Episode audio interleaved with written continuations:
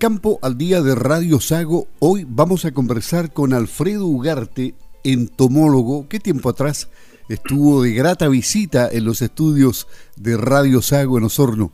Visita nunca olvidada por lo demás. ¿Qué tal, eh, Alfredo? ¿Cómo estás? Gusto de saludarte. Buenos días. Buenos días. Muy bien, pues todo bien por estos lados. Me pilló en Iquique. Ah, qué bien, con buena temperatura en Iquique, playas, en fin, todo eso. Sí, de hecho voy ahora por la costanera aquí y ya está la playa llena de gente.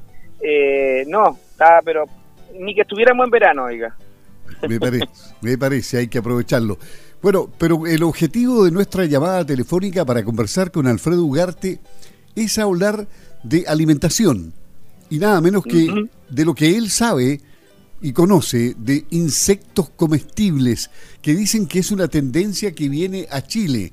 Incluso hay una encuesta que, que descubrió que un 60% creo que estarían dispuestos a comer insectos. Ahora, ¿qué tipo de insectos? A lo mejor Alfredo nos puede hacer un panorama para ir eh, a una tarde de degustación en cualquier punto del país donde estén los mejores insectos o serán insectos importados definitivamente. Cuéntanos, ¿qué conoces tú del tema? Bueno, el tema es un tema bien interesante eh, porque se mezclan muchas muchas cosas. Por un lado, eh, esto es una tendencia, más que una tendencia, una costumbre muy, muy arraigada en otros países. México, China, en África, en muchos países es muy, muy común que la, la gente coma insectos. Y todo tipo de insectos, ¿ah? y, insectos principalmente en su estado larvario, o sea, como gusanos, como cuncuna, etcétera, como larvas, ¿no es cierto? O como pupas también. Pero mm, pero ¿qué es lo que pasa? Que eso eh, son países que llevan años con esas costumbres, muchos años, ¿ya? Eh, y siglos, le diría yo. En cambio, en Chile, en Chile somos un país, no sé si decirlo ganadero, pero un, país más, más, más ganadero en ese sentido. La proteína que nosotros comemos es proteína principalmente de pollo, ¿no es cierto?, de ganado, de cordero, de distintos tipos de animales y no tenemos ni una costumbre en, alimentarnos de insectos, de grillos, de gusanos, etcétera, como en México, como en China, etcétera.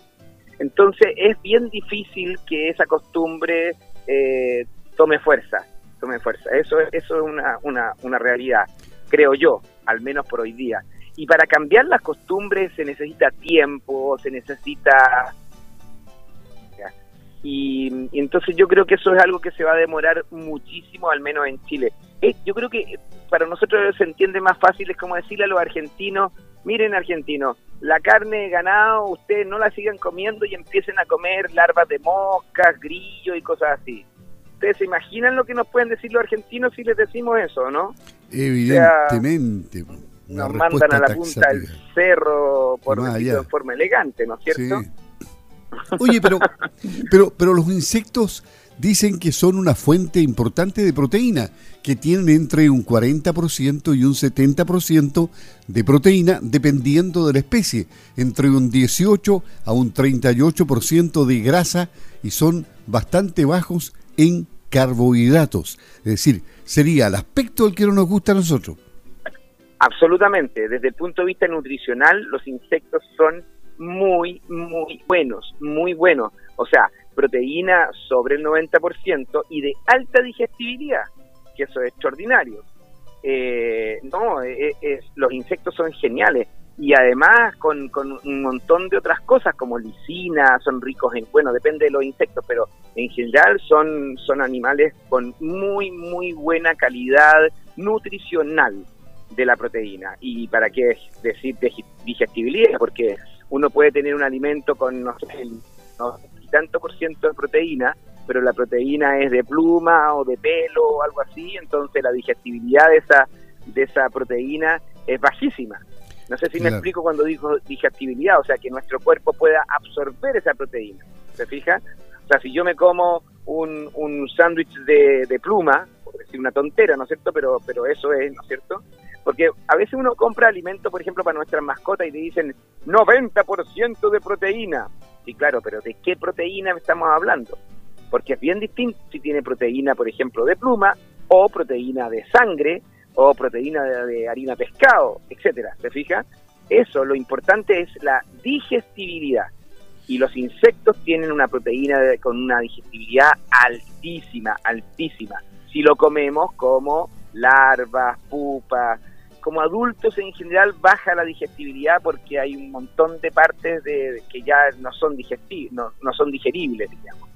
Entonces, como adulto no, no, no, no, son tan buenos. ¿Y cuál es, cuál es tu experiencia personal? Y va encima con la experiencia que tienes como entomólogo. Por ejemplo, ¿cómo son los saltamontes, los grillos, las hormigas, las termitas, las larvas, las cochinillas de humedad, las lombrices de tierra? Vamos en orden. Plato variado, ¿eh? Plato variado. Sí, no, no, es muy variado el plato pero los sabores no son tan variados. ¿ah? En general no, no hay mucha variación en los sabores, pero sí, yo, yo eh, me, me, fascina cuando estoy en un lugar y veo que hay alimentos diferentes, yo los pruebo todos, o sea, me encanta probar eso. Eh, gracias a Dios mi mamá no me hizo mañoso, así es que no tengo problema. Y claro, he comido, por ejemplo, las hormigas culonas en Colombia, Venezuela, en esos lados, son una delicia, es un caramelo, porque es una hormiga que dentro de la colonia de hormigas se dedica solo a hacer almacenar azúcares. Y todas las otras hormigas le van pasando las azúcares que recolectan y la van llenando de azúcar. Y usted se las come y son un caramelo realmente exquisito. Eh, los chapulines en México son saltamontes ápteros o sea saltamontes sin alas y también son una delicia exquisito de verdad. Lo que pasa es que, claro, nosotros en la cabeza decimos, rácatela, no sé, uh, no sé qué, porque estamos pensando, acuérdense que gran parte de la comida, de, nuestra comida, entran por la vista, ¿no es cierto? Hay un montón de cosas, o sea, honestamente hablando, los mariscos son horribles, son, si alguien mira los mariscos, unos erizos, una almeja, es, es horroroso pero ya nos acostumbramos y son exquisitos. O sea, yo encuentro que no hay nada más rico que una almeja, unos erizos con limón, no hay nada más rico que eso. Sí, pero, hay que reconocer que son horribles. Siempre le hace el quite uno a, a los choritos más negritos, ¿ah? discrimina ahí. No, yo no, además, perdóneme, pero no se dicen choritos negritos, se dice choritos afrodescendientes. No es que se puede ofender a alguien ahora, que ten cuidado con el vocabulario.